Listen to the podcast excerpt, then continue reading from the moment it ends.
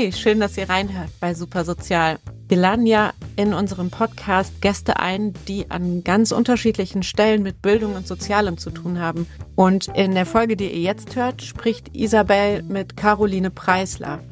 Caroline haben wir deshalb eingeladen, weil uns interessiert, welche Erfahrungen sie gemacht hat in ihrem teilweise sehr kreativen Engagement für Demokratie und auch für den Dialog zwischen Politik und, nennen wir es mal, Politikverdrossenen. Als Autorin ist sie außerdem an Schulen unterwegs mit ihrem Buch Demokratie aushalten. Viel Spaß euch beim Zuhören.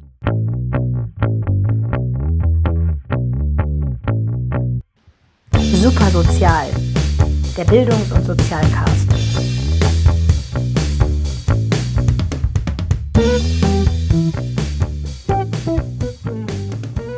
Hallo zu Super Sozial, dem Bildungs- und Sozialcast. Ich bin Isabel und wir wollen mit unserem Podcast dafür sorgen, dass Themen aus der Bildungs- und Sozialarbeitspraxis die Aufmerksamkeit bekommen, die sie auch verdienen. In unserer heutigen Folge habe ich einen ganz besonderen Gast. Caroline Preisler aus Berlin konnte ich gewinnen, im Podcast mitzuwirken. Und wir wollen heute über Demokratie sprechen und darüber, welchen Platz Demokratiebildung in Schule und auch schon Kita haben sollte. Und natürlich wollen wir auch wissen, wie Carolines eigene Bildungskarriere war und was da für Schlüsse daraus zu ziehen sind für das Bildungssystem in der Bundesrepublik Deutschland. Hallo Caroline. Hallo Isabel. Erzähl uns doch bitte erstmal, wer du bist. Okay, also ich bin Caroline. Ich habe keine Schul- und Kita-Karriere in der Bundesrepublik Deutschland gemacht, sondern in der ehemaligen DDR und bin danach Juristin geworden in der Bundesrepublik Deutschland, habe also studiert. Das fand ich besonders toll, weil ich das in der DDR nicht hätte machen können und bin FDP-Politikerin und Autorin. Und das mache ich beides ehrenamtlich. In meinem Brotjob arbeite ich als Juristin. Die drei Adjektive Frage. Du hast ja schon gesagt, du bist in der damaligen DDR zur Schule gegangen. Wie war denn deine Schulzeit? Und um die zu beschreiben, möchte ich dich bitten, drei passende Adjektive zu finden und uns zu verraten, warum diese drei Adjektive genau deine Schulzeit so gut beschreiben. Drei Adjektive wären berechenbar, strukturiert und ideologisch unschön. Und für die habe ich mich entschieden, weil das DDR-Bildungssystem ein anderes war. Es war also nicht föderalistisch, sondern das ganze Land hatte ein einheitliches Bildungssystem und weniger Entwicklungsmöglichkeiten für das Individuum. Es war dadurch natürlich sehr berechenbar und überschaubar und dadurch vielleicht auch einfacher für den Einzelnen, aber eben auch deutlich schwieriger für den Einzelnen, besondere Bedürfnisse oder Entfaltungsmöglichkeiten gab es für den Einzelnen nicht. Im Gegenteil, man musste mit der Masse schwimmen, sonst hatte man keine guten Karten. Es war sehr strukturiert und wenn man die Strukturen durchschaute, dann konnte man, wenn man sich anpasste, natürlich gut durchkommen. Das haben viele auch gemacht und haben daher ihre Schulzeit sogar in guter Erinnerung. Ich persönlich fand es ideologisch sehr unschön, denn ich bin ein sehr unangepasster Mensch und war schon in meiner Kindheit und Jugend wild und ideologisch war ich in der DDR kritisch politisch aktiv und das habe ich am eigenen Leib erfahren, als ich eben als 13-Jährige bereits von der Stasi überwacht wurde.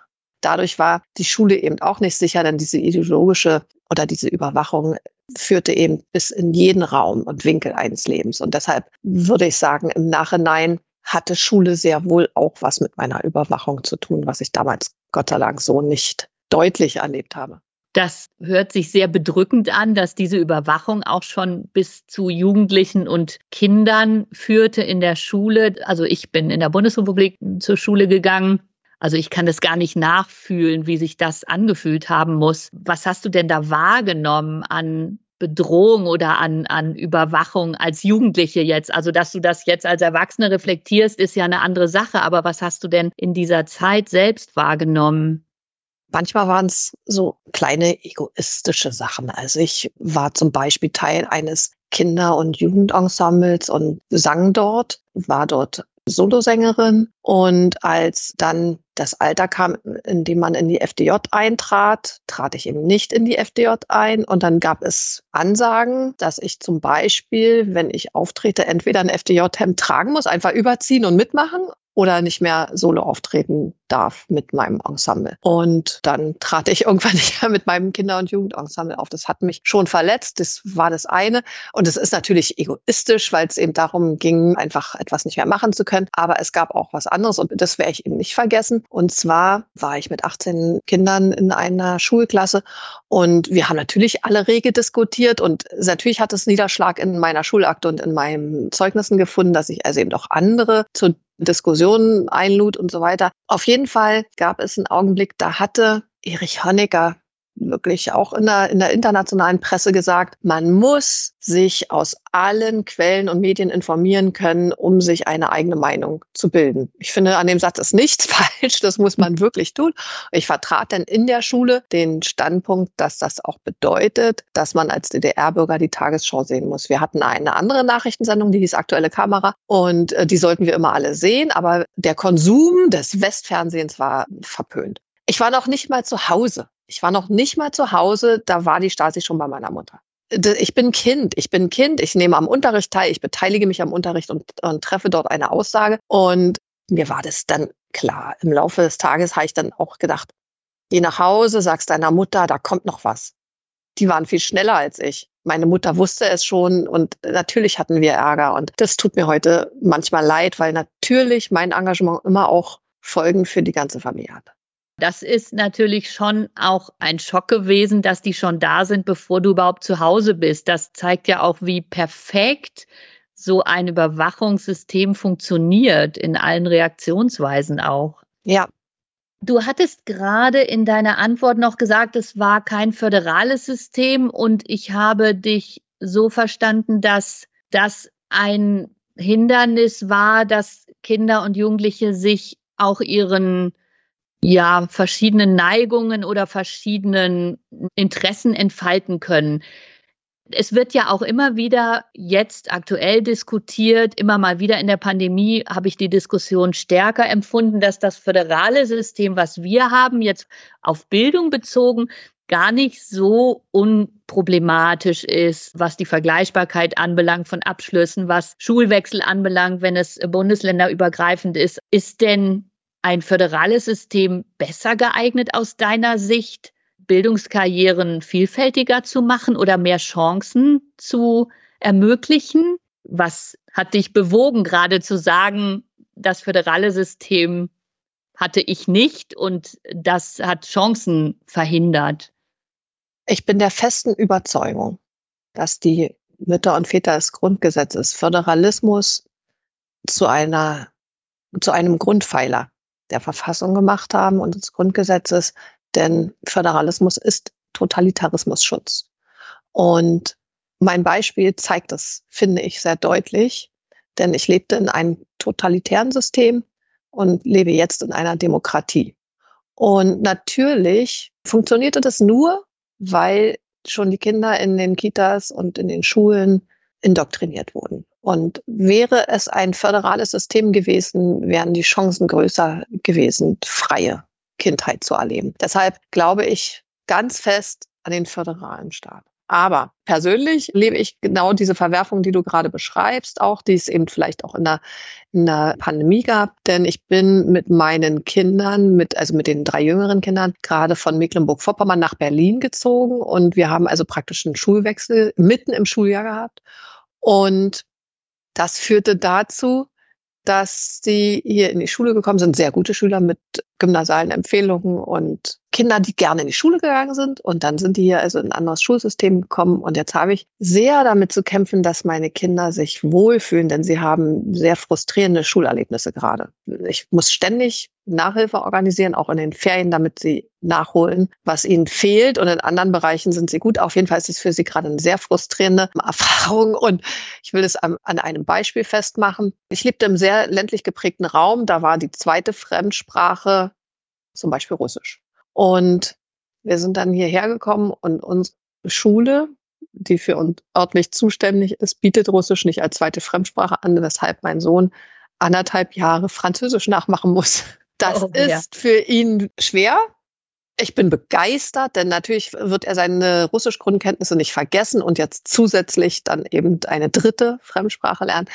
Gleichwohl sehe ich die Mühen, die es kostet und bin sehr froh, dass zum Beispiel die anderen Kinder jetzt Französisch von der Pike auflernen als zweite Fremdsprache. Aber da sieht man so, dass also eben auch ein Schulwechsel und Bildung oder nein, oder berufliche Veränderungen bei Eltern haben halt immer auch Auswirkungen auf die Kinder. Und dieser Umzug hat also damit eben auch Auswirkungen auf meine Kinder. Das zeigt so ungefähr, wo denn Föderalismus vielleicht manchmal schlapp macht. Aber ich will es nicht ändern.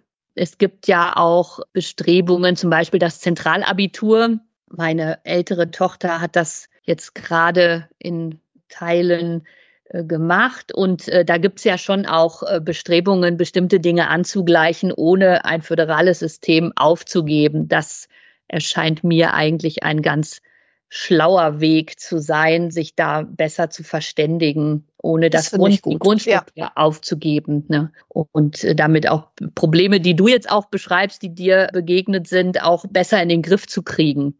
Zustimmung. Ich, das sehe ich auch so und macht, glaube ich, vielen Eltern und Kindern zum einen das Leben leichter, aber auch gibt den Bundesländern die Möglichkeit, individuell Bildung immer noch zu denken und auch Angebote zu machen.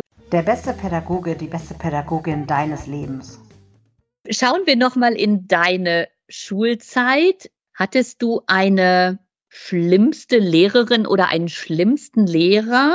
Und auf der anderen Seite der Medaille steht ja dann auch immer, hattest du einen besten Lehrer oder eine beste Lehrerin und was hat die jeweils zum schlimmsten oder besten gemacht? Okay, also ich hatte eine schlimmste Lehrerin und ich könnte mir vorstellen, dass das allen von uns so geht. Aber ich hatte eine Lehrerin, die war sehr bei der Staatssicherheit und Überwachung engagiert und äh, auch mit einem Stasi-Offizier verheiratet. Und ich habe deren Arbeit oder deren Engagement zum Teil am eigenen Leib erfahren. Und das hat mich sehr geprägt und sehr verletzt als junger Mensch. Ich habe sie nach der friedlichen Revolution wieder getroffen und sie wurde dann aufgrund dieses Engagements aus dem Schuldienst entfernt.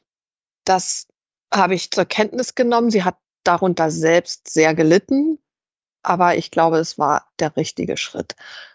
So, aber viel besser, jetzt das über gute Lehrer und die besten Lehrer zu sprechen, ist natürlich viel schöner, denn die gab es viel mehr. Ja, die gab es in der DDR-Schule genauso wie in meiner Zeit danach. Und wenn ich mich entscheiden muss, dann entscheide ich mich für das Team der Universität Potsdam. Da habe ich mein erstes Studium gemacht. Ich habe Rechtswissenschaft studiert und das war für mich ein großartiges Bildungsgeschenk, kann man nicht anders sagen. Die waren so zugewandt und offen. Es war fast rein westdeutsches Team, was also kurz nach der friedlichen Revolution dorthin ging, denn die Universität bediente damals die Stasi und deswegen gab es da einen Personalwechsel. Dann kam ich hin, lauter engagierte, junge, dynamische Wissenschaftlerinnen und Wissenschaftler und die waren so toll und so zugewandt und haben mir so den, den Glauben an Wissen ist Macht zurückgegeben, dass ich eine sehr gute Universitätszeit erlebte. Als junge Mutter mit einem Kind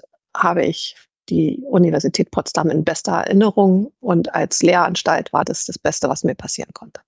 Das klingt sehr befreiend, will ich mal sagen, aus einem Schulsystem, was so politisch auch bestimmt war, dass Lehrer und Lehrerinnen, das hörte ich aus deiner Beschreibung so raus, weniger pädagogisch und mehr politisch im Sinne des Systems agiert haben da kann, können sich einem ja schon die Nackenhaare eigentlich aufstellen und dass du dann erlebt hast, dass es eben auch ganz anders geht und dass Wissen und Wissen erlangen und Wissenschaft frei sein kann und diskursiv sein kann. Die völlig utopische Bildungs- und Sozialministerinnenfrage. Wenn du jetzt Bildungs-, Gesundheits- und Sozialministerin in Personalunion wärst und du könntest in deiner Amtszeit vier Dinge verändern, aber nur vier, was würdest du verändern, wenn du diese drei Ministerien gestalten könntest? Das ist eine utopische Frage, aber wir dürfen ja auch träumen. Ich liebe diesen Traum, weil er ja auch ähm, noch weitergeht. Also wir reden eben gerade nicht über Bund, Länder, kommunale Zuständigkeit. Wir ignorieren einfach alles. Ich bin Personalunion. Wir sind kein föderalistischer Staat. Es geht also, ich bin einmal alles. Oh, wie schön. Also, ich habe vier Vorschläge. Ich möchte gerne, dass Lehrkräfte nicht nur ihre Schulleiterstunde hätten, sondern dass es eine gewisse Stundenzahl wöchentlich gäbe, also sagen wir mal drei Wochenstunden, die sie für ihre Kommunikation mit den Schülerinnen und Schülern nutzen können. Es geht also nicht nur um Klassenleiterstunde oder, oder Dokumentation, sondern nein, ich möchte, dass der, dass die Lehrkraft die Möglichkeit bekommt, zu kommunizieren und nicht nur Wissen zu vermitteln. Und da hätte ich, also in meinem Traum sind es drei Stunden in der Woche, die ihm angerechnet werden auf seine Unterrichtsstunden. Das wäre Traum eins. Traum zwei. Ich möchte bitte, dass Schulsozialarbeit über die Minist über mein Ministerium läuft, wie die Lehrkräfte und auch genauso eingestuft, eingruppiert und vergütet wird. Dass Schule Sozialarbeit also nicht mehr limitiert wird, nicht mehr von kommunalen Kassen abhängt und nicht mehr befristet wird und so weiter und so fort. Ich will, dass Schulsozialarbeit begriffen wird als eine wichtige Beteiligung an Schule. Das ist Traum zwei. Traum drei wäre, ich möchte verpflichtende Lehrveranstaltungen zum Thema Grundgesetz und Rechtsstaat für alle an Schule Beteiligte pro Schuljahr. Es muss also Veranstaltungen geben, an der jede und jeder teilnehmen muss, wo gewisse demokratische Grundwerte und Informationen über den Rechtsstaat und wie er funktioniert weitergegeben wird. Und damit inkludiere ich auch Lehrkräfte und alle an Schule Beteiligte. Es geht nicht nur um die Lerner. Traum 4 möchte flächendeckend Angebote für Gewaltprävention und auch wieder für Lehrkräfte ebenso für wie für Kinder. Oh, das ist schön, weil man sich was wünschen muss und nicht über Finanzierung und Zuständigkeiten reden muss. Genial, ich nehme das Amt. Also ich finde das sehr schöne Wünsche oder Träume und ich glaube, dass manches davon vielleicht auch schon auf dem Weg ist. Ja, das ist so. Also ich, es gibt in einigen Bundesländern bereits diese Idee mit den Lehrveranstaltungen zu den Grundwerten. Anwalt Jun macht da zum Beispiel mit und ich bin ihm sehr dankbar dafür. Und auch das Thema Schulsozialarbeit ist in einzelnen Bundesländern schon auf dem Weg. Ich weiß nicht, ob du noch mehr weißt, was zum Beispiel zu dieser Lehrkraft Kinderkommunikation oder zur Gewaltprävention. Ich würde es mir wünschen. Ja, zu deinem ersten Punkt ist mir sofort eine sehr aktuelle Situation eingefallen. Ich kenne eine Schule, da gibt es ganz neu neben dem klassischen Elternsprechtag, den wir so kennen, gibt es neuerdings Schülergespräche. Also das ist noch ein bisschen anders als das, den Traum, den du formuliert hast, aber geht vielleicht in die Richtung. Da hat jeder Schüler eine bestimmte Zeit mit seiner Klassenleitung, jeder Schüler und jede Schülerin. Und es gibt keine Vorgabe für dieses Gespräch. Also es ist kein Gespräch im Sinne einer Leistungsbetrachtung oder das, was so im klassischen Elterngespräch passiert, sondern es ist eine Zeit, die der Schüler und die Schülerin mit seiner Klassenleitung verbringt und sich unterhält. Und ich bin da an bestimmten Diskussionsprozessen beteiligt. Und da gibt es die Erfahrung, das ist sehr interessant, dass die Schüler anfangen, über zum Beispiel über Fußball zu erzählen oder über irgendetwas aus dem Musikunterricht oder von der Freundesgruppe und über diese zum Teil ganz banalen oder alltäglichen Dinge kommen die ins Gespräch und natürlich kommt irgendwann im Laufe des Gespräches auch das Thema Schule und Unterricht und das soziale Empfinden in der Klasse zur Sprache. Aber Da gibt es erste sehr positive Erfahrungen und das ist ein Raum, der geschaffen wurde, jetzt von der einzelnen Schule natürlich, aber das fiel mir sofort ein bei deinem ersten Traum. Das geht ja in die Richtung.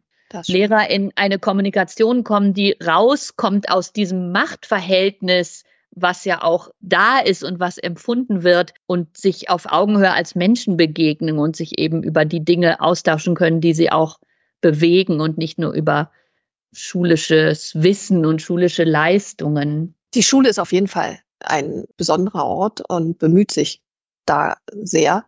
Ich denke dabei aber eben auch an die Lehrkräfte, die 27 Wochenstunden oder so unterrichten und die gleiche Zeit noch einmal vor- und nachbereiten und so weiter und so fort. Und die das ja auch so empfinden, dass ihnen was fehlt, dass sie also, dass sie gerne viel mehr machen würden, dass es Schüler gibt, die sie sehen, aber wo sie nicht mehr die Zeit und die Kraft haben, sich um alles zu bekümmern, weil sie ausgebrannt sind. Die würden das gerne und können es einfach nicht leisten. Die sind mit der Kraft am Ende und ich wünschte mir, wir würden als Gesellschaft die Lehrkräfte mehr unterstützen. Denn vor allen Dingen bin ich eine Mutter. Wir bemühen uns. Trotzdem schicken wir jeden Tag unsere Kinder mit einem Rucksack voller Lehrstoff, aber eben auch mit einem Rucksack voller eigener Erfahrungen und vielleicht auch Misserfolge in die Schule und erwarten, die Schule wird es schon richten, aber die Schule ist einfach am Ende und ausgebrannt. Und da wünschte ich mir, wir würden das anders honorieren und das in den Sollstunden anders berücksichtigen. Aber wir wissen auch beide, wir haben Lehrkräftemangel in allen Bundesländern und es ist ganz schrecklich und wir, es stehen Pensionen vor der Tür, von denen wir nicht wissen, wie wir die Lehrkräfte hinterher wieder äh, ersetzen sollen. Es ist ein ganz großes gesellschaftliches Thema. Ja, natürlich. Und Lehrern, also Schule, Allgemeinschule und Kita werden ja auch immer mehr gesellschaftliche Erwartungen zugeschrieben, die das System, so wie es ist, aber gar nicht leisten kann, gar nicht erfüllen kann. Du sprachst ja auch Schulsozialarbeit an. Viele Schulen oder die meisten Schulen haben Schulsozialarbeiter. Deine Vorstellung, dass die absolut gleichwertig wie Lehrkräfte verortet sind und bezahlt sind, ist natürlich ein wunderbarer Traum, den ich sofort unterstützen kann. Das ist in der Realität natürlich nicht so. Und ich sehe auch, dass Schulsozialarbeit so zaghaft eingesetzt ist. So empfinde ich das immer. Die kommen dann beispielsweise jetzt mal zwei Tage in der Woche für drei oder vier Stunden an eine Schule und haben einen Raum, wo die Schüler hinkommen können. Das reicht ja eigentlich nicht, um wirklich in einen persönlichen Kontakt zu einer Schulgemeinschaft zu kommen. Wenn ich mir eine Schule vorstelle mit tausend, sagen wir mal tausend Schülern und dann sind da zwei Schulsozialarbeiter, Schrägstrich innen, die mit einem geringen Stundenansatz dort versuchen, irgendwie einen Fuß auf die Erde zu kriegen. Das ist natürlich ein Tropfen auf den heißen Stein und der Bedarf ist groß, Vor allem sind ich. Das hochqualifizierte Leute. Ja. Also ich will gar nicht, will gar nicht sagen, dass jede Schule Schulsozialarbeit, weiß ich, für, für 30 Stunden in der Woche nötig hat. Aber es ist auch bei Lehrkräften ja nicht anders. Die haben ja auch manchmal zwei, drei Schulen, an denen sie unterrichten. Gerade nehmen wir das Beispiel Religionsunterricht. Religionslehrkraft bespielt zwei, drei Schulen. Auch Schulsozialarbeit könnte zuständig für zwei, drei Schulen sein. Darum geht es mir nicht. Aber es geht mir darum, die kämpfen um ihre Befristung jedes Mal, jedes Mal, also um ihre Verlängerung der Befristung. Die kämpfen jedes Mal um jeden Cent. Es ist so, der Bedarf ist da, wir sehen es und wir nehmen sie in Anspruch und wir erwarten, dass Schul- und Sozialarbeiter prekäre Verhältnisse auffangen und lösen und selbst lassen wir sie in prekären Verhältnissen arbeiten und leben. Das ist inakzeptabel. Ja, stimme ich dir voll zu. Das würde Schule entlasten. Das würde den Schülerinnen und Schülern zugutekommen. Das würde Familien helfen, wenn dieser Teil gleichberechtigt an der Schule verortet wäre. Ich glaube aber, dass das noch ein Weg ist, weil das Verhältnis von Schule und Schulsozialarbeit, wenn man ein bisschen in die Historie guckt, nicht immer ganz unbelastet war. Da gibt es auch Vorbehalte von beiden Seiten, wer hat welche Kompetenzen und das drückt sich dann auch im Alltag natürlich aus. Da gibt es schon viele schöne Ansätze, zusammenzuarbeiten, aber ich glaube, da muss auch von der Haltung zueinander her noch mehr passieren. Nicht nur das Strukturelle, da stimme ich dir völlig zu, aber auch von der Haltung, wie stehen wir zueinander und wer hat welche Aufgabe und wie bereichert die Aufgabe des einen die Erfüllung der Aufgabe des anderen, also dass das Verhältnis noch besser geklärt wird. Das ist natürlich was, was dann an der einzelnen Schule auch von den handelnden Personen gemacht wird oder gemacht werden muss. Dein dritter Traum. Grundgesetz und Rechtsstaat für alle. Du hast den Anwalt Jun angesprochen, der macht ja jetzt gerade so 15 Minuten Videos, glaube ich. Ich habe das bei ihm gelesen, dass er damit angefangen hat, das zu unterstützen.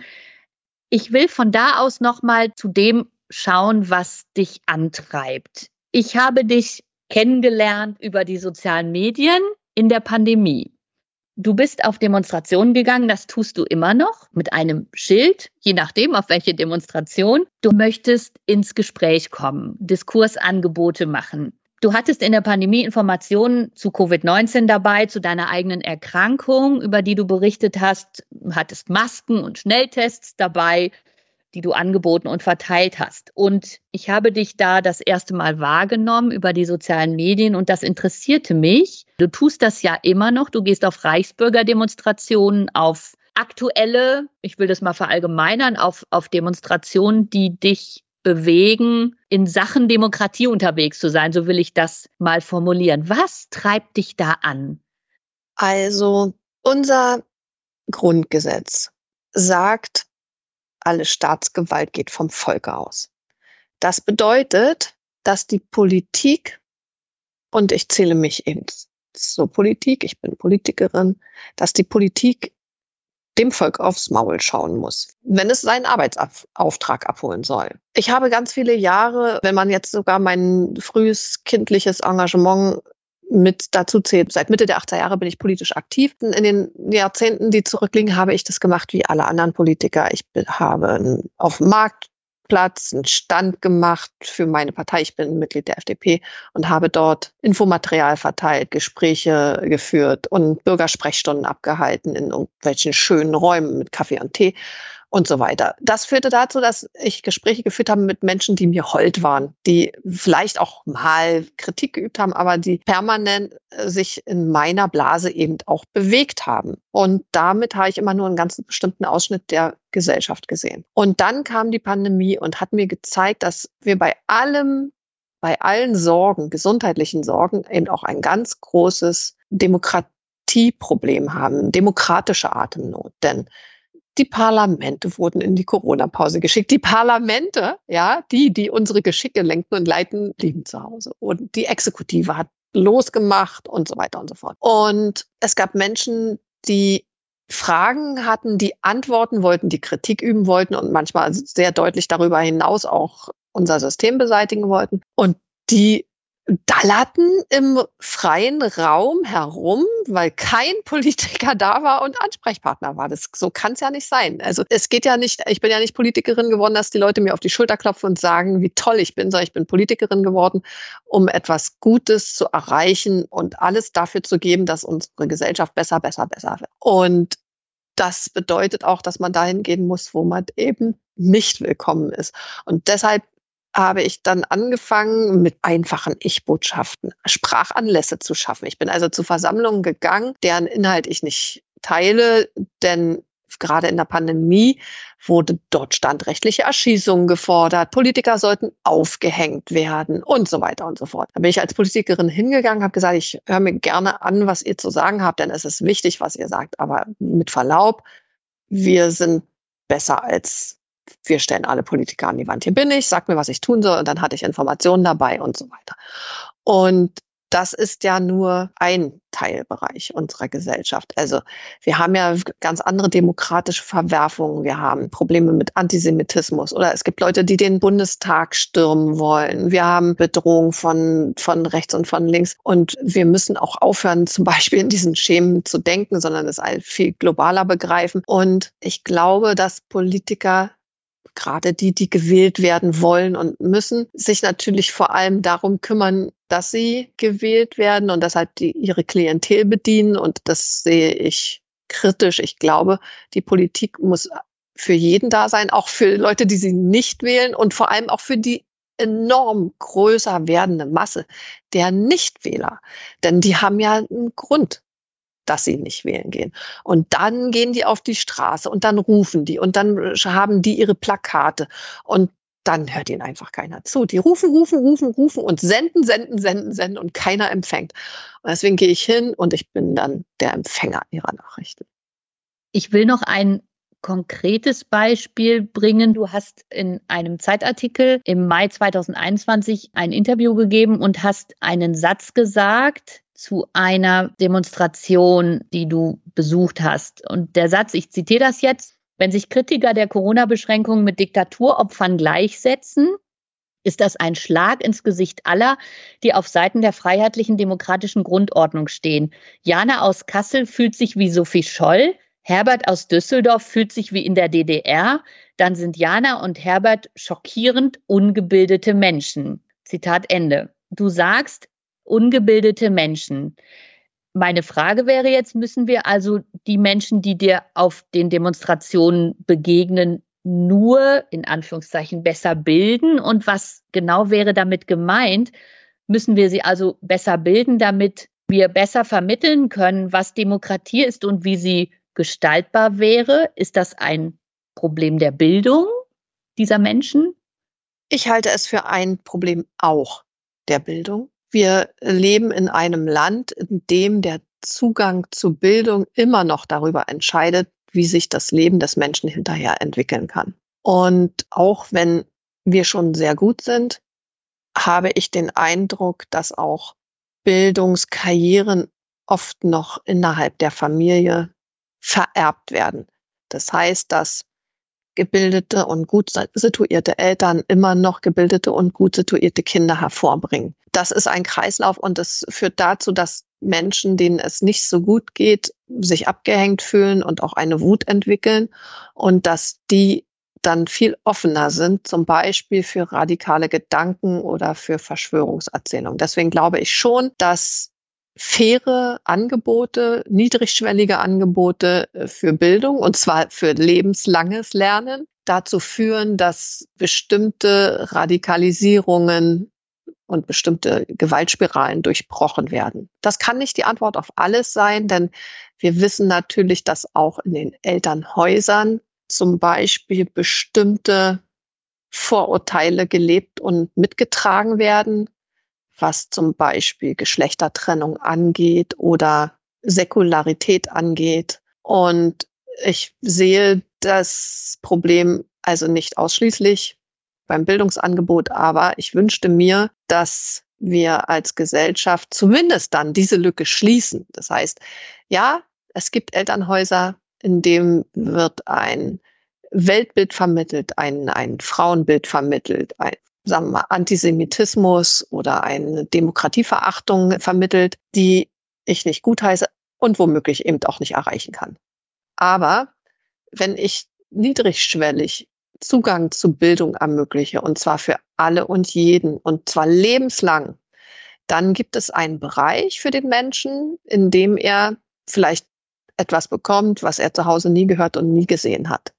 Und das möchte ich gerne als Gesellschaft. Ja, ich bin nur während der Pandemie, am Anfang der Pandemie, hier in meiner Heimat auch auf solche Demonstrationen gegangen wie du und habe versucht, das Gespräch zu suchen, weil ich wissen wollte, was diese Menschen antreibt, die diese Demonstrationen mit ihren Plakaten und ihren Transparenten machen. Und ich habe in diesen Gesprächen weniger mangelnde Bildung wahrgenommen. Das waren zum Teil wirklich gebildete Leute. Und wenn wir in die großen Diskussionen blicken, dann sehen wir hochdekorierte oder ehemals hochdekorierte Wissenschaftler und Wissenschaftlerinnen, die irgendwann, ich will das jetzt mal sehr salopp sagen, falsch abgebogen sind. Also auch meine Gesprächserfahrung mit den Menschen, denen ich begegnet bin, war weniger eine Frage der Bildung, sondern eine Frage der, der Haltung. Ich habe da sehr viel Angst immer rausgehört, Angst vor etwas Unheimlichem, was diese Menschen meinten, was in der Welt vorgeht, ein Misstrauen in Prozesse der Politik, also Misstrauen in die Motivation von Politikern und in die Motivation der Bundesregierung.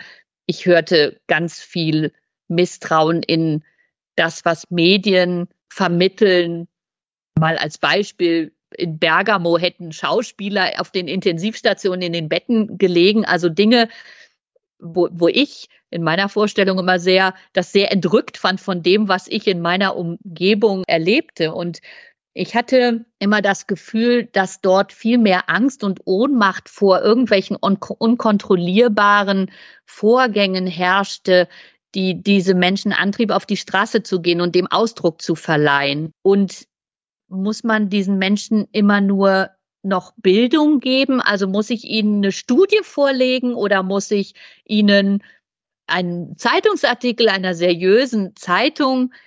Das hat in diesen Gesprächen nicht weitergebracht. Das war meine Erfahrung und ich habe dann für mich so den Schluss gezogen, es kann nicht nur Bildung sein. Wir müssen die Menschen bei ihrer Haltung erreichen, bei ihren Gefühlen und bei ihrer Einstellung erreichen. Und das führt mich dann, wenn ich ins Bildungssystem gucke, eigentlich dazu, dass ich denke, man muss mehr an die Familien als Ort der Prägung herantreten, um Kindern und Jugendlichen eine Alternative anzubieten und auch den Eltern, also die Eltern dabei nicht zu vergessen, die Familiensysteme nicht zu vergessen, in denen ja solche Ängste oder solche Gefühle und Haltungen entstehen.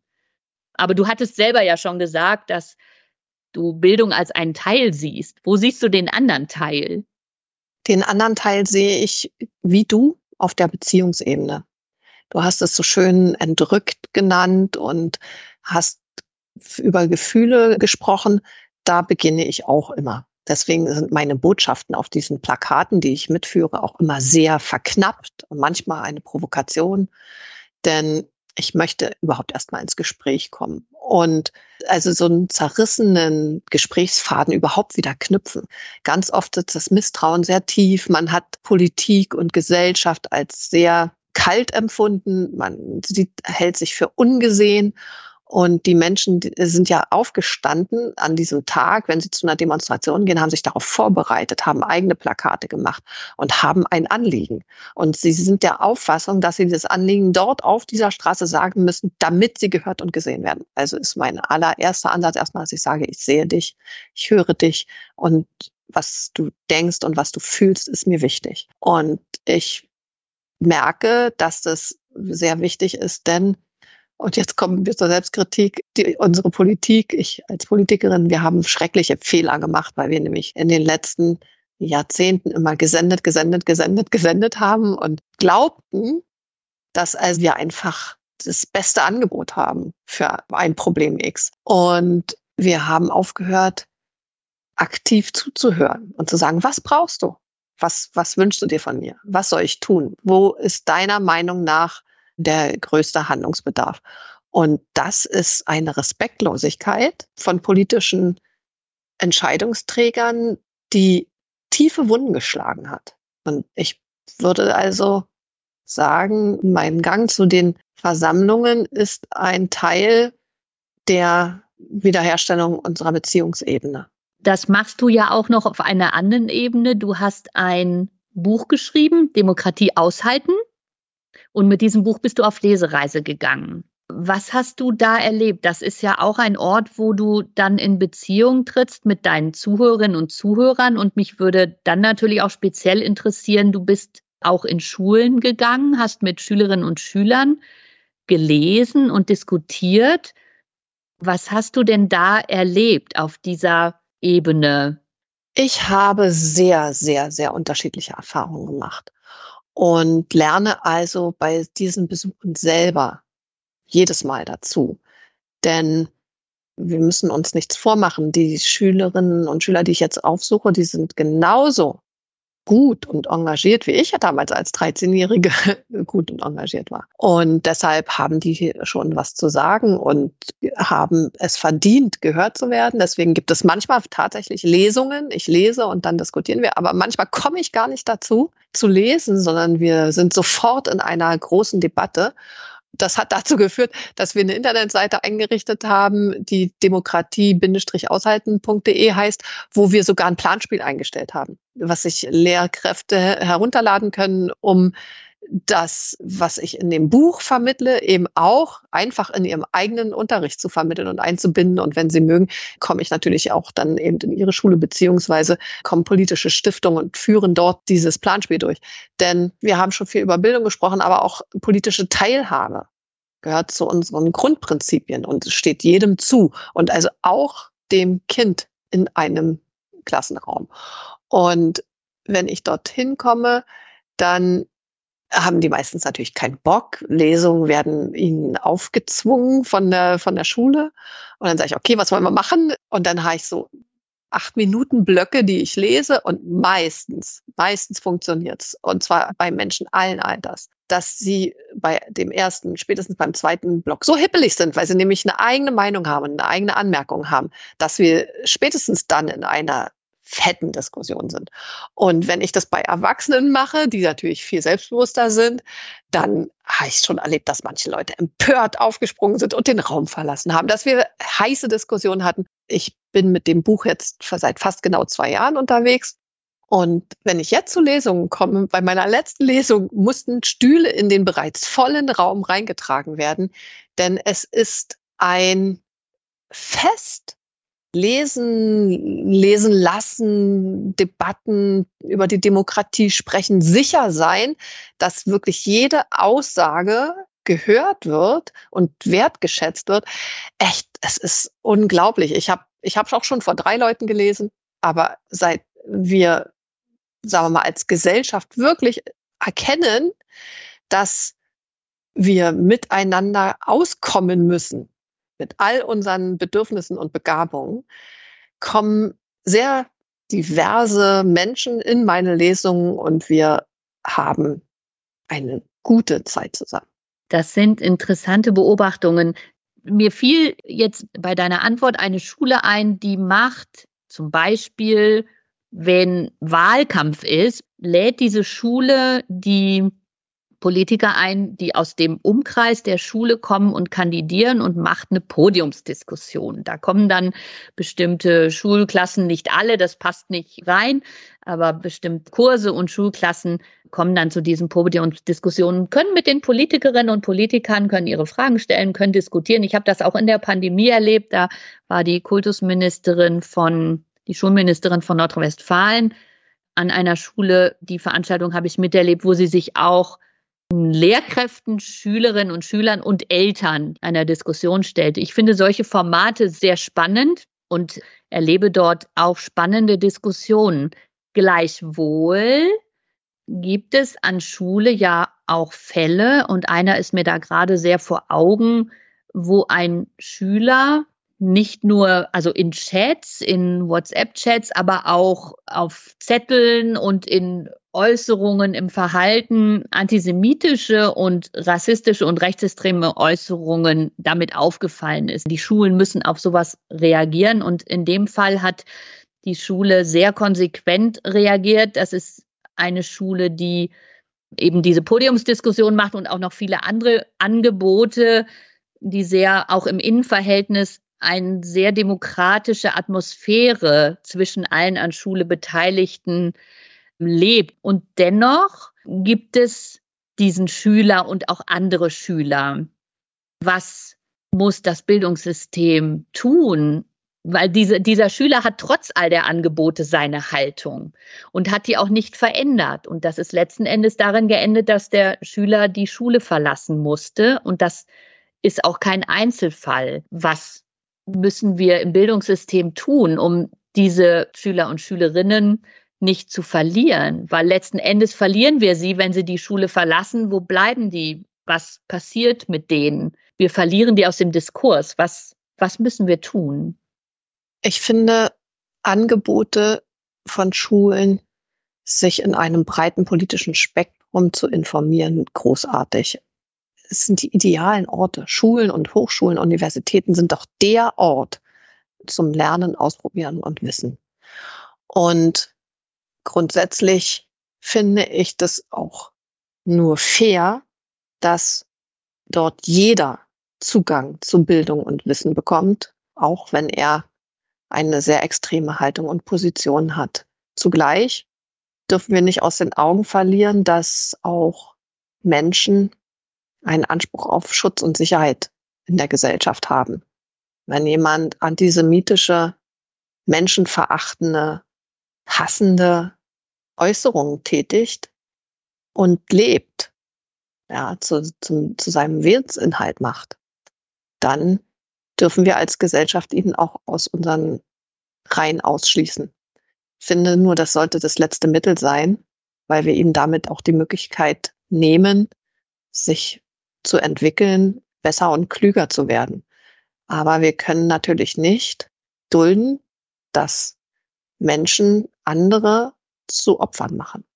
Und das deswegen, ich kenne diesen Fall eben nicht, habe ihn auch nicht be zu beurteilen, kann ich dazu auch nicht viel sagen, aber es wird eine Frage der Abwägung sein und wir haben ja sehr kluge Menschen, die in den Schulen sitzen, die haben ihre Schulräte und die haben ihre Schulämter und wir haben gute Polizei und Staatsanwaltschaften, die jederzeit Rat und Hilfestellung geben. Ich glaube, dass Schulen und Universitäten prädestiniert sind, wirklich jede politische Debatte zu führen, auszuhalten und anzubieten. Sie müssen sich in, im Rahmen des Grundgesetzes und auf dem Boden unserer Verfassung bewegen, aber wenn dann doch dort. Wenn jemand aber permanent versucht, selbst dort Hass zu schüren und vielleicht sogar Schwungmasse einzusammeln, ja, um, um militanter und, und wirkvoller zu werden, dann muss er gehen. Ja, das überschreitet dann natürlich eine Grenze. Ich finde das schwierig für uns als Gesellschaft, diese Grenze immer genau zu erkennen. Es gibt natürlich harte Kriterien, wenn bestimmte Äußerungen fallen, die auch nachweisbar sind, dann ist das keine Frage. Ich frage mich dann nur immer, wie kann man, trotzdem man diese Grenzen setzen muss, diese gerade jungen Menschen, mir geht es dabei um die jungen Menschen, die ja noch auf dem Weg sind und auch wenn die schon eine Meinung haben, zu der wir eine Grenze setzen müssen, was ich richtig finde, die sind ja noch nicht fertig. Und das finde ich immer die Frage, wie kann man diese jungen Menschen dann erreichen? Und da komme ich jetzt noch mal auf das Planspiel zurück, was du mit der Lia Grahl von der Universität Greifswald entworfen hast. Was habt ihr da entwickelt? Wir sind der Auffassung, dass man bestimmte Kompetenzen damit erlangen kann. Mit diesem Planspiel lernt man, Demokratie auszuhalten. Man lernt festzustellen, dass also man durchaus im Besitz der einzig richtigen, perfekten Lösung sein kann.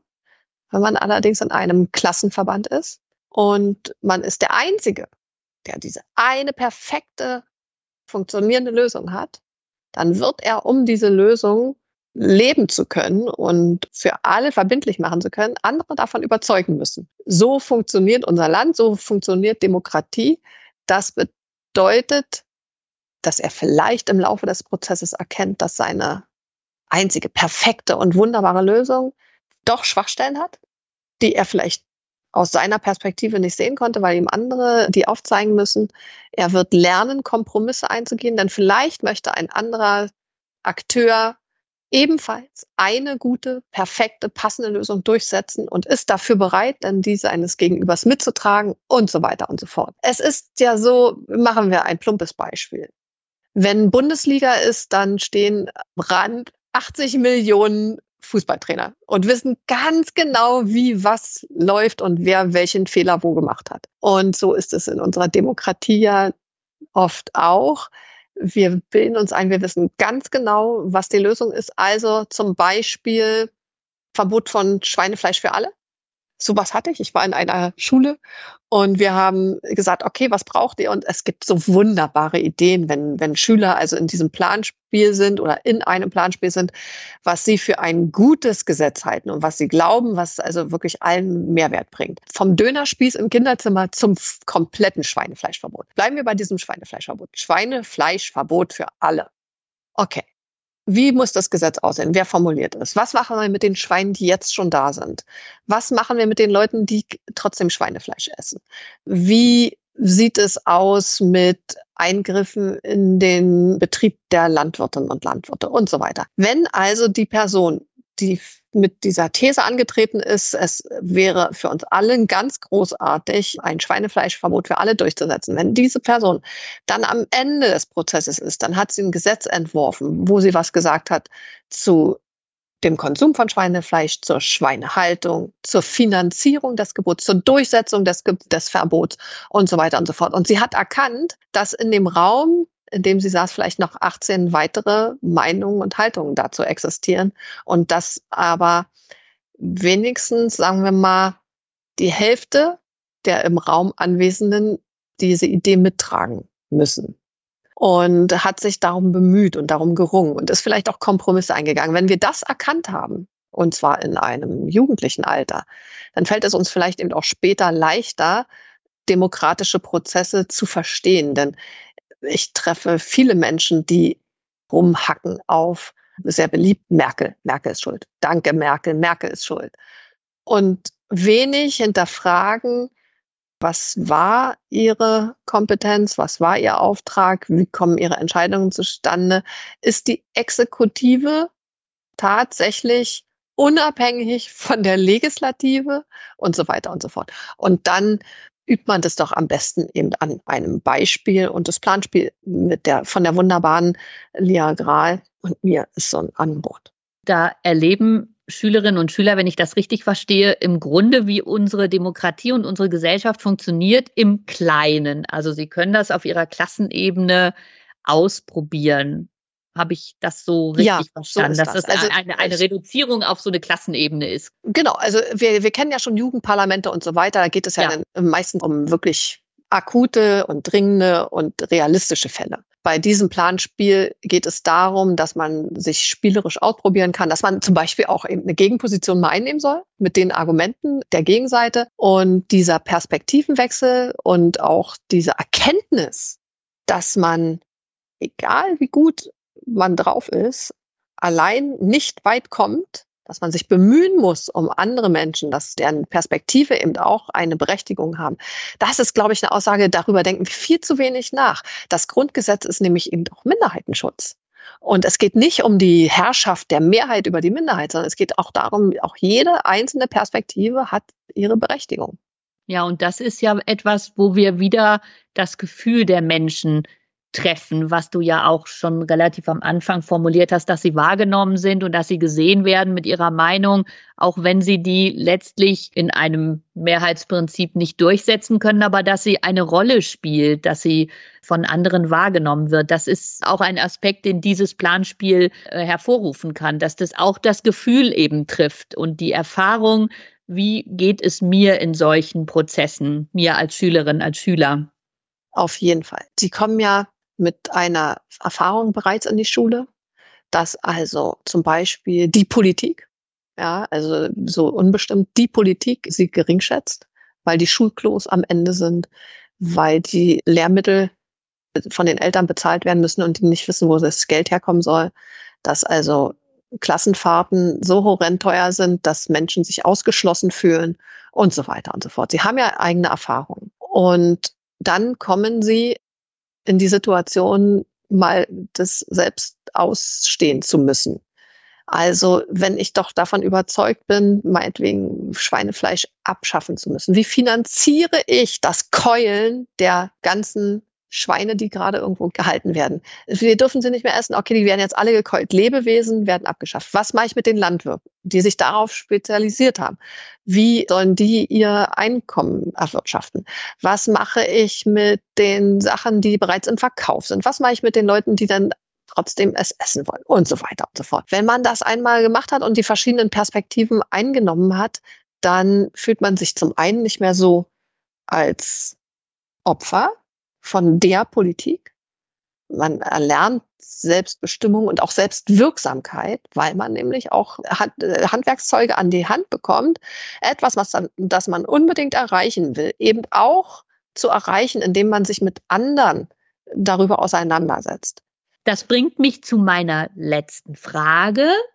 Wenn wir über Bildung reden, Bildung beginnt in der Familie. Demokratie beginnt in der Familie. Das ist meine feste Überzeugung. Und sie setzt sich dann fort im Kindergarten oder in der Kita. Und das ist ja ein Prozess, der sechs Jahre schon läuft, bevor ein Kind in die Schule kommt. Auch dieser vorschulische und der familiäre Bereich gehören zur Bildungsbiografie eines Kindes und auch zur Demokratiebiografie. Ich will diesen Begriff jetzt mal erfinden eines Kindes. Haben wir das gesellschaftlich genug im Blick? Was brauchen Familien, was brauchen Eltern, um in der Familie schon die Grundlage legen zu können, Demokratie zu verstehen und auch zu gestalten? Und was können Kitas dazu leisten? Zunächst brauchen Eltern selber eine gute Erfahrung mit demokratischen Prozessen. Denn wenn sie enttäuscht sind und alleine sind, dann kommunizieren sie das auch. Und wenn wir uns beide an die Zeit der Pandemie erinnern, dann gibt es eigentlich kein Elternteil ganz Europa, das dazu keine Meinung hat, ob es funktioniert hat oder nicht mit den demokratischen Prozessen. Das kommuniziert man ja zu Hause auch. Und deshalb denke ich, es ist sehr wichtig, Wertschätzung für Eltern aufzubringen und sie nicht herabzuwürdigen und zu beschimpfen dafür, dass sie zum Beispiel Kritik an demokratischen Prozessen oder an Entscheidungen der Politik üben. Wenn Eltern etwas auszusetzen haben, dann haben sie meistens eine bestimmte Erfahrung und wenn sie das kommunizieren, dann darf ich sie nicht dafür herabwürdigen. Und in der Vergangenheit hat die Politik das immer wieder gemacht und hat sie als therapierungsbedürftig, als Angstmacher, als Pack oder als Querulanten und Solidaritätsverweigerer oder Zwangsneurotiker und, und super ängstlich und weiß ich was alles benannt. Aber hat dabei ausgeblendet, dass wir Eltern haben, die in Schattenfamilien ihre Elternschaft leben müssen oder dass es Eltern sind, die Existenzängste haben, weil sie zu ihrer Arbeit jetzt auf einmal eben auch Lernangebote für ihre Kinder zu Hause haben mussten in sehr beengten Verhältnissen und so weiter und so fort. Also ich glaube, es beginnt damit, dass wir den Eltern wieder sagen, deine Demokratie liebt dich und braucht dich und schätzt dich. Und wenn wir auf die Kitas gucken, würde ich sagen, bevor wir dazu kommen, dass Kindertagesstätten ein wichtiger Bestandteil der Demokratieerziehung sind, und da sind wir uns beide, glaube ich, einig, müssen wir dahin kommen, dass wir Kindertagesstätten überhaupt haben dass wir, dass wir Angebote haben, dass es also bei der Familienplanung nicht darum geht, kann ich mir überhaupt jetzt ein Kind anschaffen, denn wo geht es dann hin, wenn ich wieder zurück in den Job möchte. Und ich finde es total lustig. Es gibt ja wirklich sehr verschiedene politische Haltungen, aber ich liebe die Rechtskonservativen, die also ein Deutschsprachgebot in Kitas fordern. Und mit Verlaub, ich hätte so gerne überhaupt erstmal Kitas. Und dann hätte ich gerne Wertschätzung für die Erzieher und Erzieherinnen in diesen Kindertagesstätten. Und ich habe in meinem Bekanntenkreis Erzieher und Erzieherinnen, die vor allem ausgelaugt sind, die gegen Burnout kämpfen in meinem Alter, ja, und noch 15 Jahre Berufstätigkeit vor sich haben, die wunderbare Ideen zu offener Arbeit und weiß ich was alles haben, einfach aber kaputt gespielt werden vom, vom System der Finanzierung. Und dann habe ich eben auch Eltern, die eben einen halben Kita-Platz bekommen und bitte ihr Kind um Punkt acht hinbringen sollen, aber bitte auch um Punkt 12 abholen sollen, aber einen Arbeitsweg von 30 Minuten haben und eine Halbzeitstelle und das eben niemals hinbekommen. Bevor wir also über Demokratieerziehung reden, reden wir darüber, was brauchen wir an flächendeckenden Kita-Angeboten. Und ich könnte jetzt ein schönes, gute Kita-Gesetz vorschlagen oder irgendwas Illusorisches. Und ich könnte allen versprechen, Kita ist kostenfrei. Verdammte Axt es geht überhaupt nicht um die Kosten, wenn es nicht mal Plätze gibt. Das wäre vielleicht mal ein spannendes Thema für eine weitere Podcast-Sendung, sich über die Kitas zu unterhalten. Liebe Caroline, wir sind am Ende unserer Sendung. Wir haben lange gesprochen. Ich danke dir sehr für viele spannende Einblicke und Gedanken, die zum Weiterdenken und Streiten anregen und zum Aushalten anregen passt immer gut auf dich auf, in deinem Tun, im Alltag, auf den Versammlungen Und ich würde mich freuen, wenn wir zu einem anderen Zeitpunkt, zu einem anderen Thema uns wieder im Podcast treffen können. Ich wünsche dir alles Gute. Tschüss, Caroline. Vielen Dank für die Einladung. Ich komme gerne wieder und wünsche dir ebenfalls alles Gute. Mach's gut. Und zu guter Letzt helft uns doch bitte, den Podcast noch erfolgreicher zu machen und unser wichtiges Thema weiter zu verbreiten. Gibt uns dazu eine positive Bewertung, am liebsten natürlich fünf Sterne auf Spotify oder der Podcast-Plattform eures Vertrauens. Folgt uns auch auf Social Media, sucht Super Sozial Podcast auf Facebook oder Instagram. Wir verlinken unsere Social Media Präsenz auch nochmal in den Show Notes, also dem Beschreibungstext zu dieser Folge.